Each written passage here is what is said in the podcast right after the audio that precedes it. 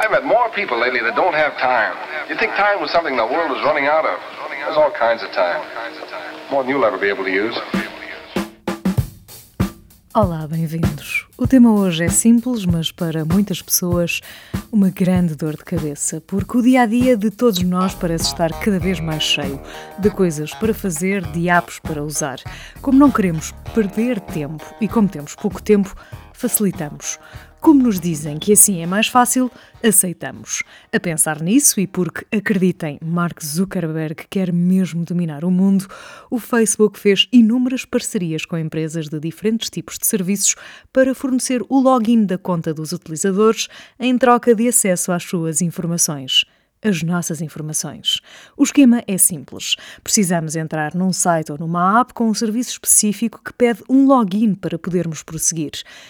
Entre as opções, quase todas ao estilo fazer-me perder tempo, está sempre a opção de entrar com o Facebook ou outra.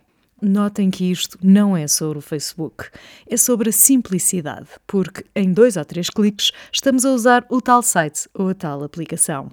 Quem nunca? O problema é que os dados que são recolhidos por esses serviços de terceiros não são poucos e aparentemente muitas vezes levam informações de amigos e familiares também, sem o devido consentimento de todos. Diz que ao fim de algum tempo, sem usar a app em questão, o acesso é revogado, mas.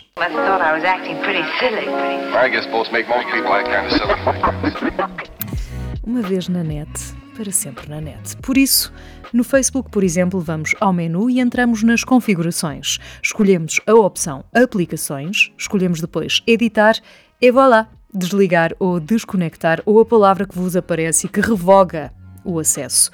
É isto. O mesmo para outras aplicações como o Twitter e até o Instagram. Boas revogações.